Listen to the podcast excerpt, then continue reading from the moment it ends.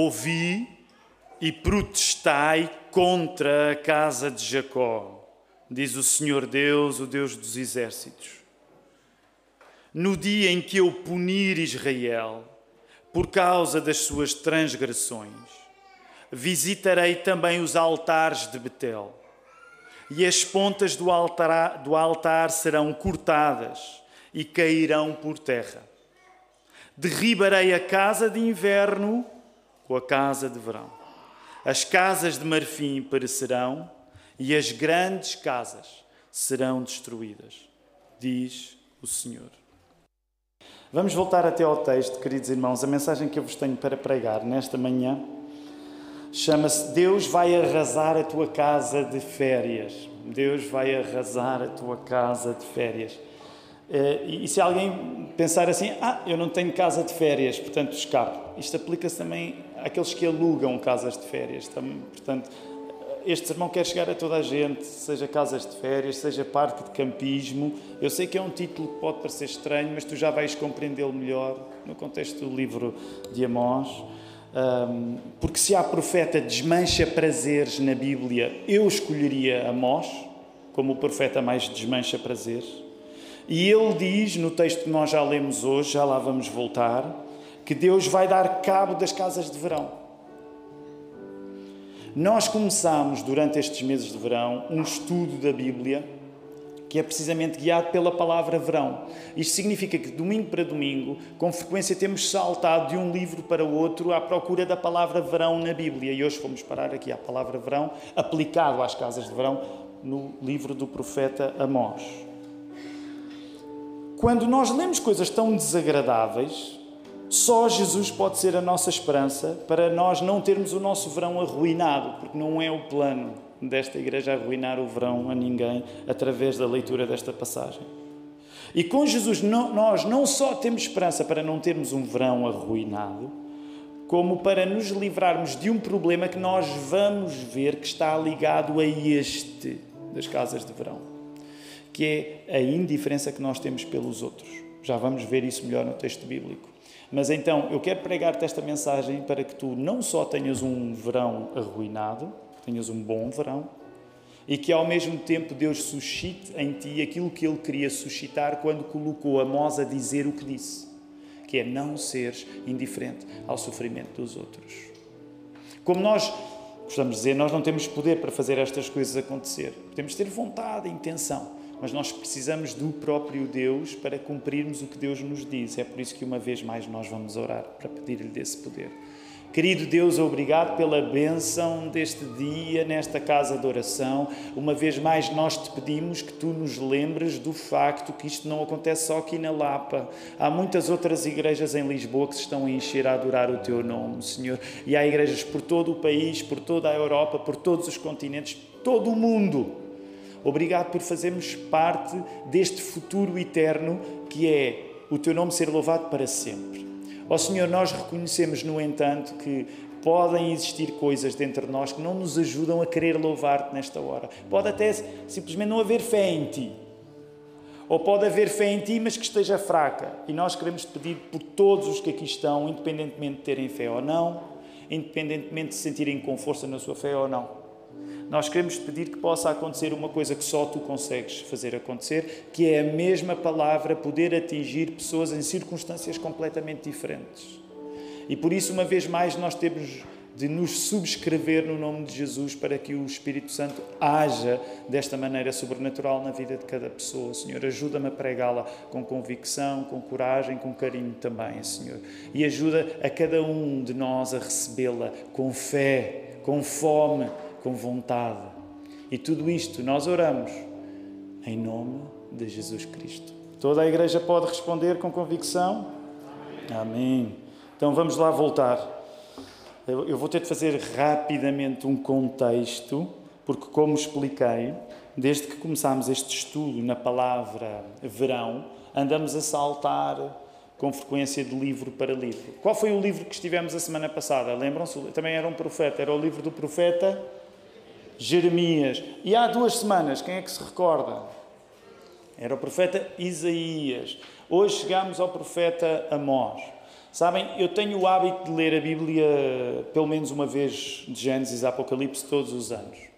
Mas reconheço, este ano eu já tinha lido o livro de Amós, mas reconheço que, sabes, uma das coisas que nos faz falta é tempo para termos uma leitura mais prolongada na Bíblia. Por exemplo, o esquema para eu ler a Bíblia todos os anos que eu uso é o esquema de ler cinco capítulos da Bíblia por dia. E dá porque se dá, se tu ler cinco capítulos da Bíblia por dia, vais conseguir ler a Bíblia toda no ano, porque já dá para os dias que vais falhar. Mas uma das coisas que eu compreendi esta semana, quando estava a preparar a mensagem para hoje, e li Amós de fio a pavio, filo duas vezes, portanto, do início ao fim, é que, por exemplo, quando tu estás a ler cinco capítulos da Bíblia por dia, tu tens sempre uma interrupção. Tu interrompes. E da mesma maneira que quando tu recebes uma carta ou um e-mail, tu geralmente não interrompes. Já, já te aconteceu alguém dizer, olha, enviei-te uma mensagem e tu respondes assim, olha, eu li o primeiro parágrafo, ou li as primeiras duas linhas. Não, geralmente quando tu recebes alguma coisa, tu tens a vontade de ler tudo do início ao fim. Uma das coisas que atrapalha a nossa leitura da Bíblia é que ela é demasiado fraccionada. Isto não quer dizer que, que as igrejas têm como ler tudo do início ao fim, em todos os cultos, mas quer dizer que nós, como cristãos, quando ficamos mais maduros, queremos, queremos entregar-nos mais numa leitura de fio a pavio. Então, esta semana, a primeira leitura total que eu fiz do livro de Amós, eh, eu já estava esquecido como Amós é.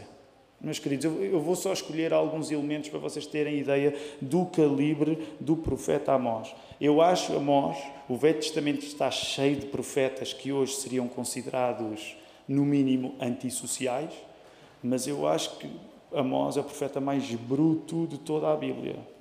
Okay? Vou-te dar uma ideia do que é que acontece neste livro. Por exemplo, só para teres uma ideia de quem Amós é, nestas páginas tu vais encontrar Deus, através deste profeta, a chamar vacas às mulheres ricas. E eu quero, sobretudo para os mais novos, eu quero dar-vos uma recomendação. Por favor, nunca chames vaca a uma senhora. Nunca, ok? Não se chama vaca a uma senhora. A única exceção é esta, mas, mas a revelação bíblica terminou. Portanto, ninguém pode usar o argumento de Amós chamar vaca às senhoras ricas de Bazã para chamar vaca a alguma senhora, ok? Portanto, isto terminou. A possibilidade de Deus vai chamar vaca àquela senhora, isto acabou. Portanto, tu nunca faças, mas é este o tipo de literatura que tu tens aqui no livro de Amós. Mais, Vou dar um segundo exemplo do tipo de literatura que tu, que tu tens no livro de Amós. Deus dá ordens através de Amós para derrubar as colunas do templo para ele cair em cima da cabeça das pessoas. Muitos pastores têm de confessar, já, já muitas vezes quiseram fazer uma coisa assim. Que, que, que, a igreja simplesmente caísse na cabeça de toda a igreja. Então, isto é uma coisa que também está a acontecer no livro de Amós. Só para teres ideia, isto agora vou pedir que tu folheis a tua Bíblia, não fiques chocado, este livro é mesmo assim, eu não estou a inventar. Por exemplo, se tiveres dúvidas acerca da expressão, podes ir lá a Amós 4.1 e depois a Amós 9.1. Mas só para teres ideia, vai aí ao primeiro, uh, folhei aí a tua Bíblia, por favor, vai aí ao início do, do, do livro de Amós. Só para teres a ideia da, da, da fleuma deste homem. O texto começa por dizer, logo aí na primeira secção, aí no capítulo 1, que a paciência de Deus acabou. A paciência de Deus acabou. E acabou para quem? A paciência de Deus esgotou-se de um modo tal que não há perdão para o povo da Síria.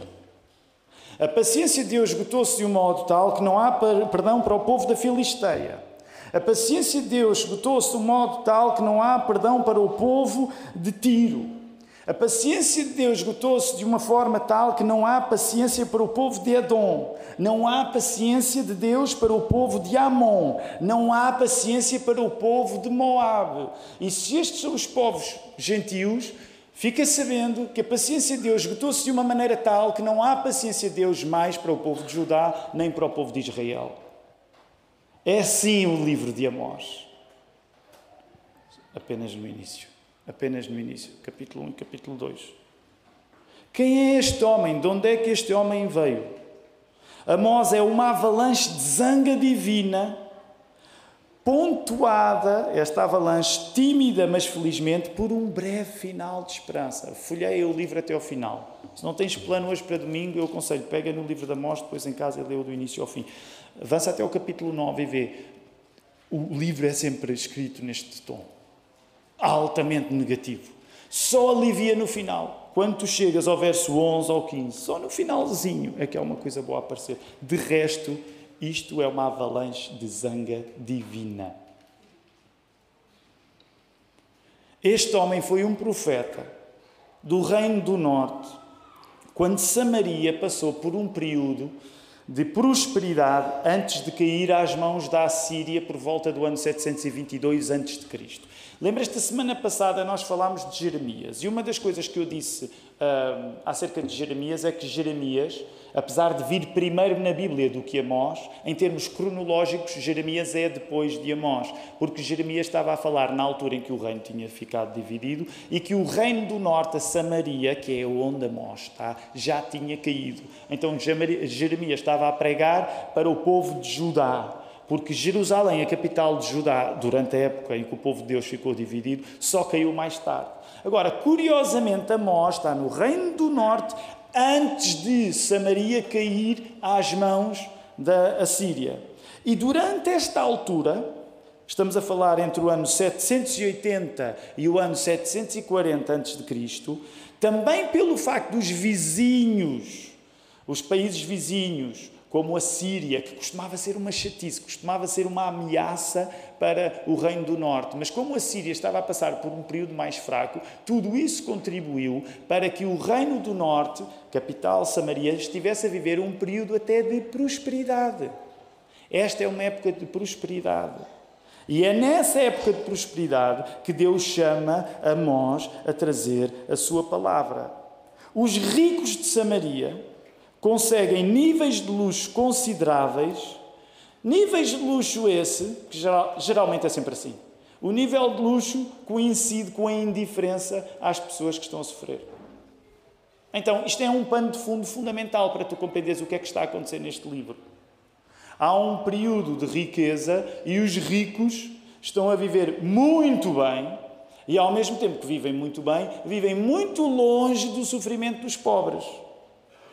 Esta gente privilegiada está até protegida pelo facto de haver, eh, de haver nos tribunais corrupção. É típico.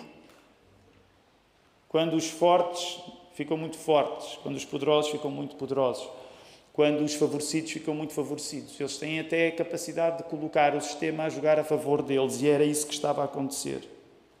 Então, quando tu lês este livro de Amós, uma coisa que tu vais encontrar é precisamente um grande contraste, um contraste veemente entre uma riqueza desavergonhada e desonesta, e deixa-me qualificar uma coisa nesta riqueza desavergonhada e desonesta.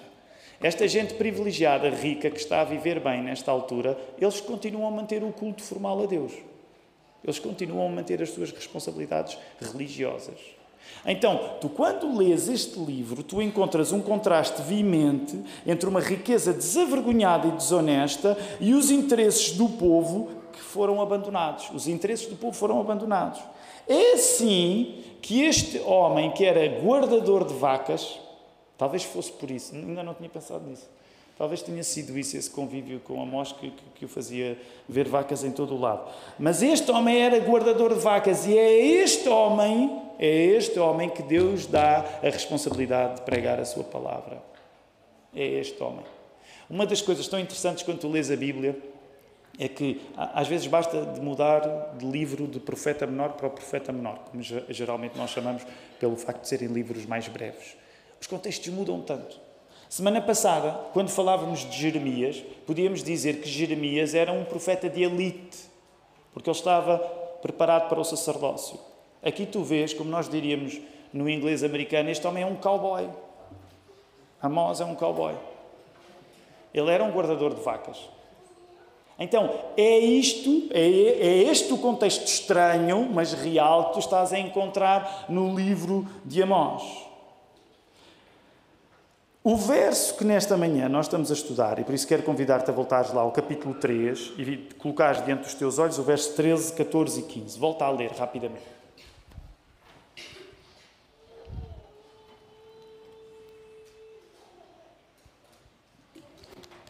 Este verso 15, nós lemos o 13, o 14 e o 15, que nós estamos a estudar nesta manhã, pertence a uma secção em que depois de dizer que não vai perdoar os povos pagãos, nós já vimos isso, Deus aproveita também para dizer que o mesmo se aplica aos judeus, especialmente os judeus de Samaria. A capital do reino do norte, Samaria, repara como ela vai ser descrita. Verso 10, olha aí o verso 10.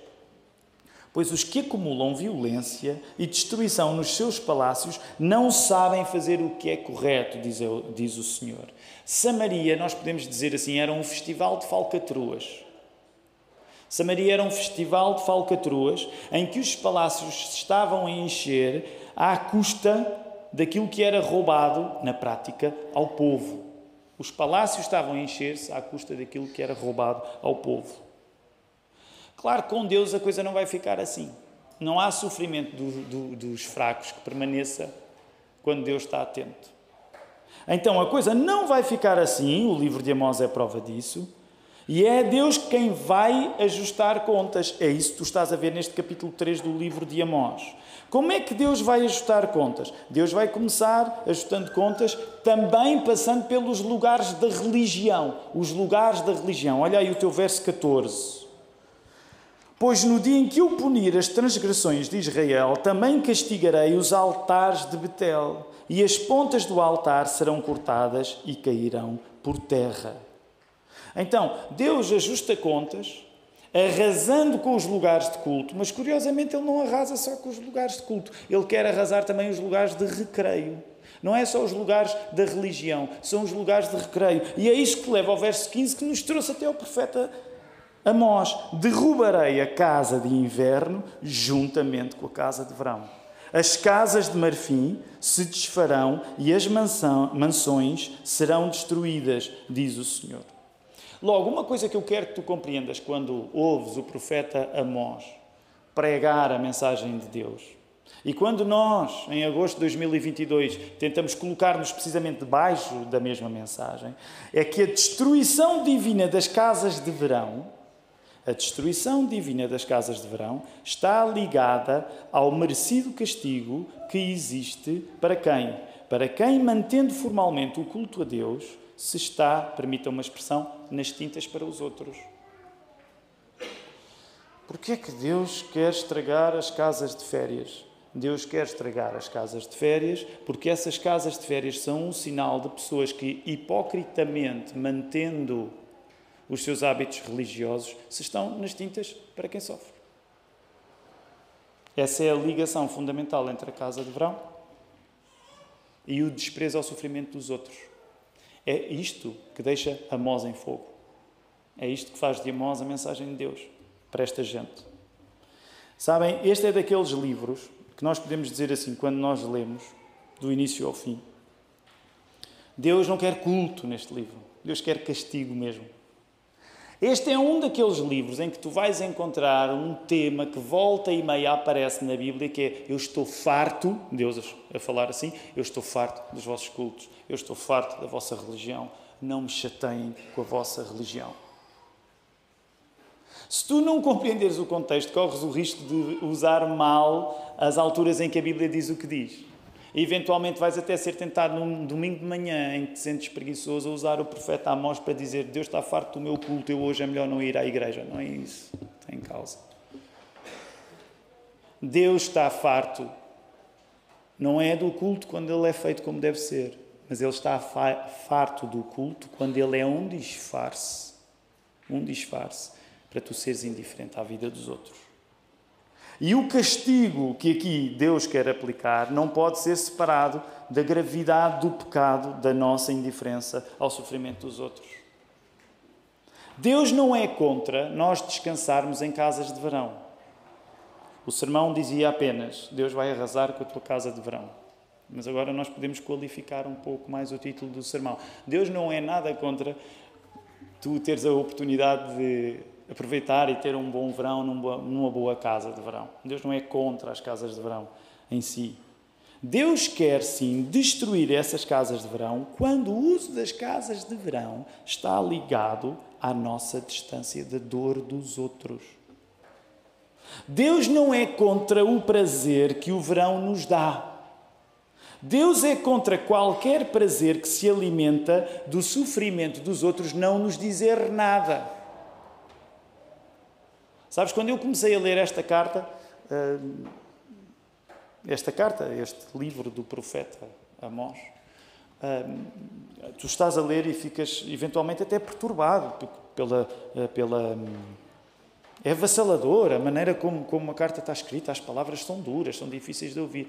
E muitas vezes, se tu não leres tudo, se tu não compreenderes tudo na Bíblia, tu vais ter a ideia que Deus é contra o teu prazer. Deus não é contra o teu prazer. Alguém tem um amém para isso? Deus não é contra o teu prazer. Alguém consegue dar um amém a isso? Isto não é uma igreja de masoquistas, meus queridos irmãos. Um cristão não é masoquista. Um cristão não tem prazer em sofrer. Pelo menos eu não tenho nenhum. Deus não é contra que tu tenhas uma vida cheia de prazer. Mas Deus é contra qualquer prazer que tu tens na tua vida que se fundamenta na tua indiferença ao sofrimento dos outros. Isso sim.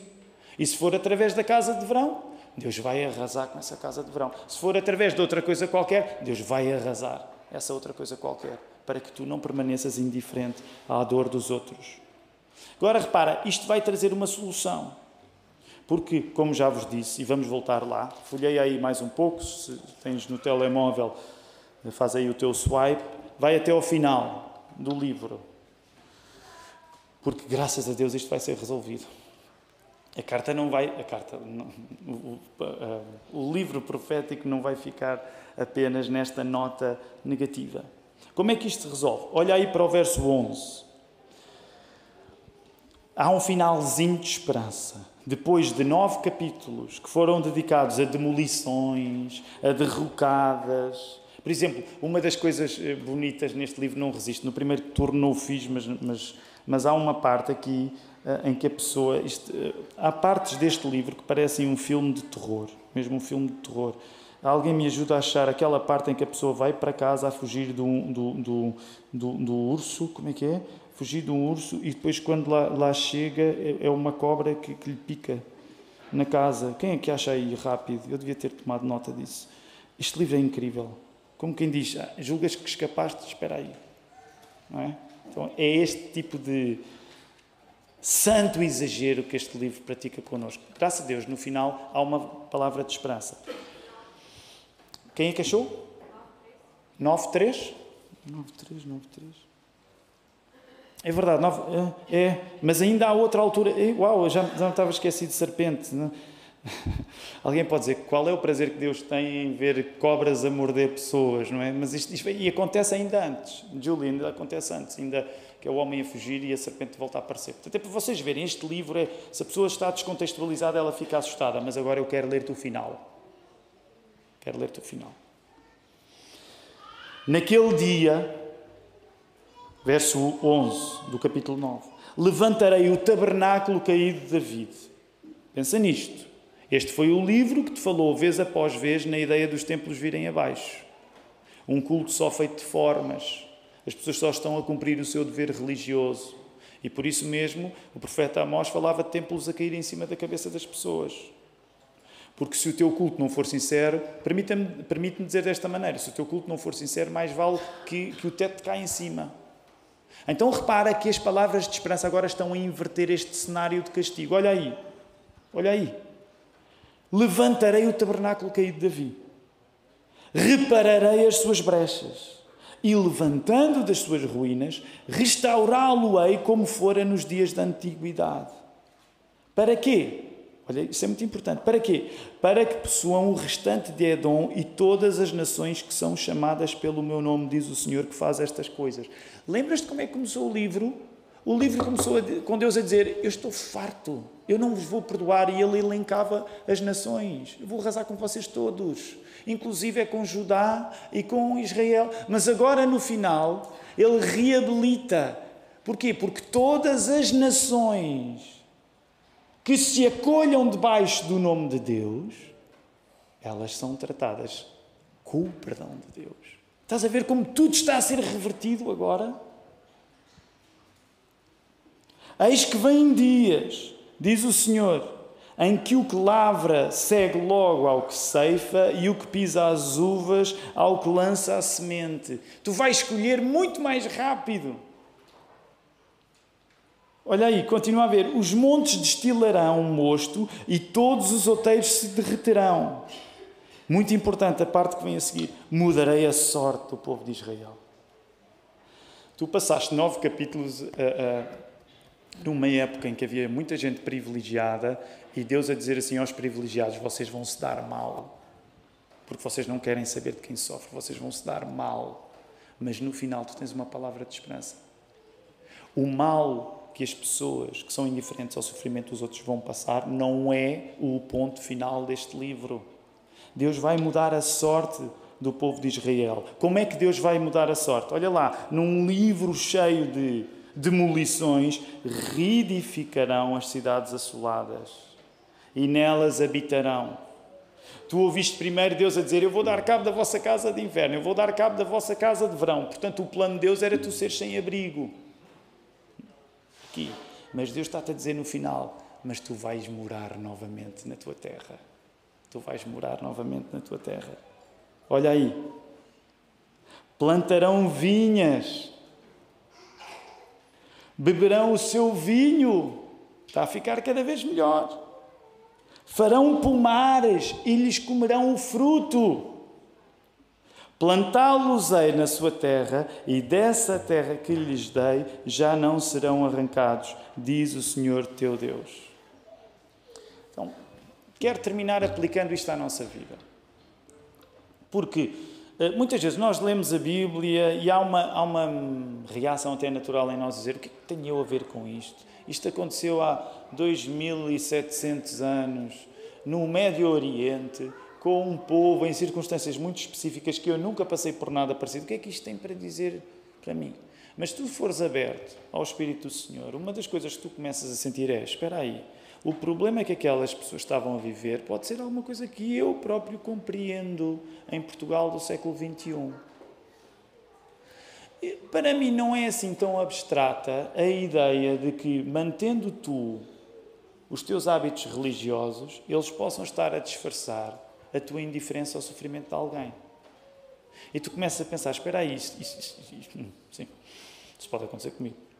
Eu não preciso ser o samaritano rico que vive à grande para que estas palavras tenham alguma coisa para me dizer a mim. Sim. Eu posso, por exemplo, até pelo facto de estarmos aqui, é uma coisa boa estarmos aqui. Que eu estou a dizer não é nenhum apelo a que tu não sejas rigoroso nas tuas responsabilidades religiosas. E para mim a palavra religião nem sequer é negativa. A religião certa que nós encontramos no Deus que é Pai, Filho e Espírito Santo.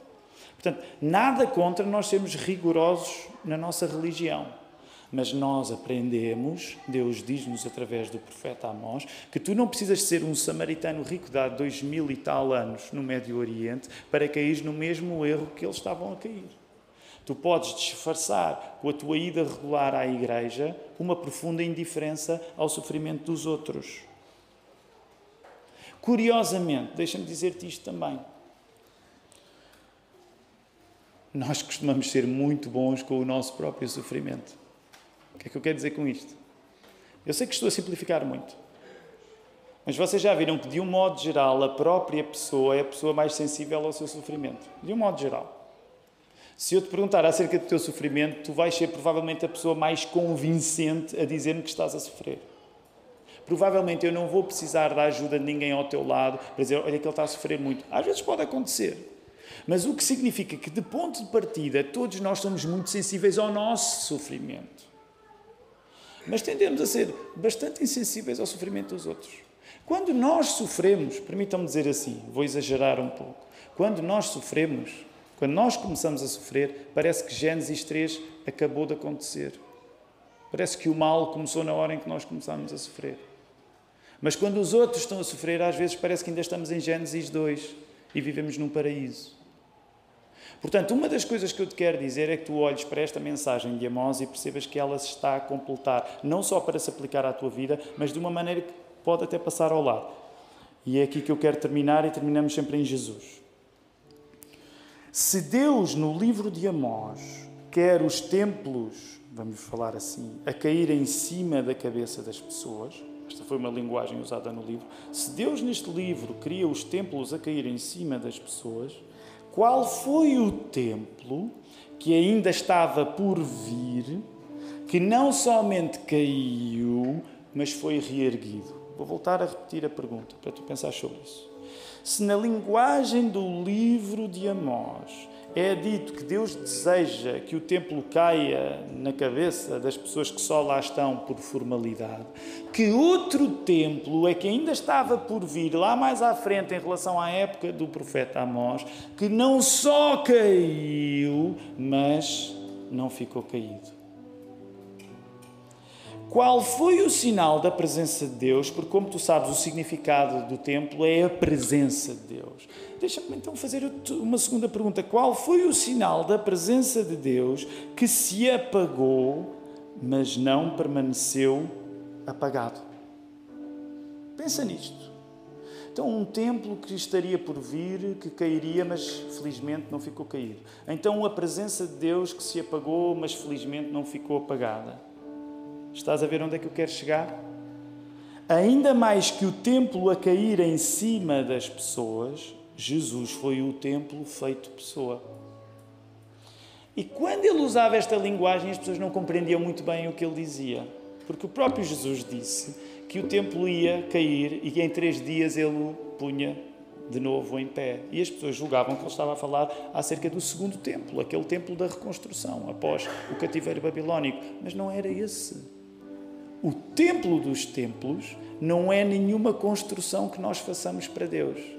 O templo dos templos não é aquilo que tu fazes para Deus. O templo dos templos é aquilo que Deus faz por ti. É por isso que Jesus é o templo dos templos. O templo dos templos caiu porque Jesus morreu, mas a luz da sua presença não ficou apagada porque Jesus ressuscitou. O templo do, dos templos, que é Jesus, sabe bem o que é a apatia em relação ao sofrimento, porque o sofrimento de Jesus foi aquele que menos despertou a atenção nas pessoas à sua volta.